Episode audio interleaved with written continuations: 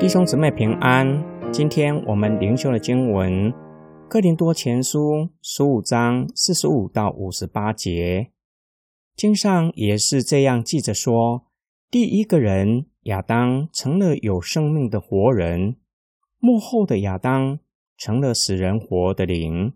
但那首先的不是属灵的，而是属血气的，然后才有属灵的。第一个人。是出于地，是属土的；第二个人是出于天，那属土的怎样，所有属土的也都怎样；属天的怎样，所有属天的也都怎样。我们既然有了属土的形象，将来也必有属天的形象。弟兄们，我告诉你们，血肉之体不能够承受神的国，必朽坏的。也不能承受那不朽坏的。我现在把一个奥秘告诉你们：我们不是都要睡觉，而是在一刹那、眨眼之间，就是号角最后一次吹响的时候，我们都要改变，因为号角要吹响，使人要复活，成为不朽坏的。我们也要改变，这必朽坏的。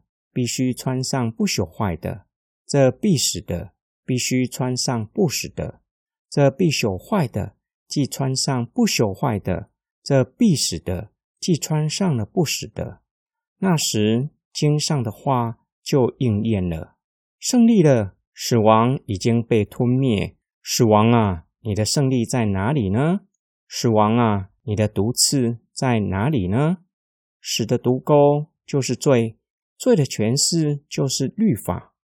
感谢神，借着我们的主耶稣基督，把胜利赐给我们。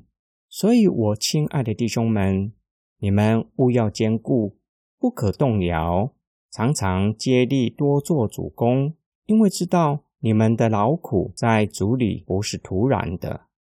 总的来说，保罗以地上和天上对比会朽坏的身体和不会朽坏。荣耀的身体是天与地的差别。种下去的是属土的，第一个亚当的形状是会死亡的身体；复活的是属灵的，幕后亚当的形体，指耶稣基督的样式。我们可以从耶稣基督成为出手的果子来理解。保罗用一刹那，如同一眨眼，形容复活的更新。不是在漫长的等待，号角吹响，在主里睡了的人全都要复活，得到永远活着、不会再朽坏的身体，并且唯有得着不朽坏的身体，才能够承受神的国，因为神的国是永恒的、圣洁的。保罗引用旧约圣经，表明这是先知们早已经预言。是上帝早已经晓諭先知的启示。罪进入世界，罪的工价乃是死。因此，在亚当里，人人都有一死，没有人能够逃避死亡的命运。上帝却是借着耶稣基督的死和复活，向死亡夸胜。耶稣已经将死亡吞灭，就将死亡的毒钩取消了。罪再也无法借着律法。将属神的人定罪，因此对属耶稣基督的人，罪的毒钩是没有任何能力的。保罗说到这里，不由自主地向神献上感恩的颂赞，并且劝勉哥林多人，要在上帝赐给他们的盼望上面坚定不移，不要再被人迷惑了。复活的盼望带给他们做工的动力，他们在主里的劳苦。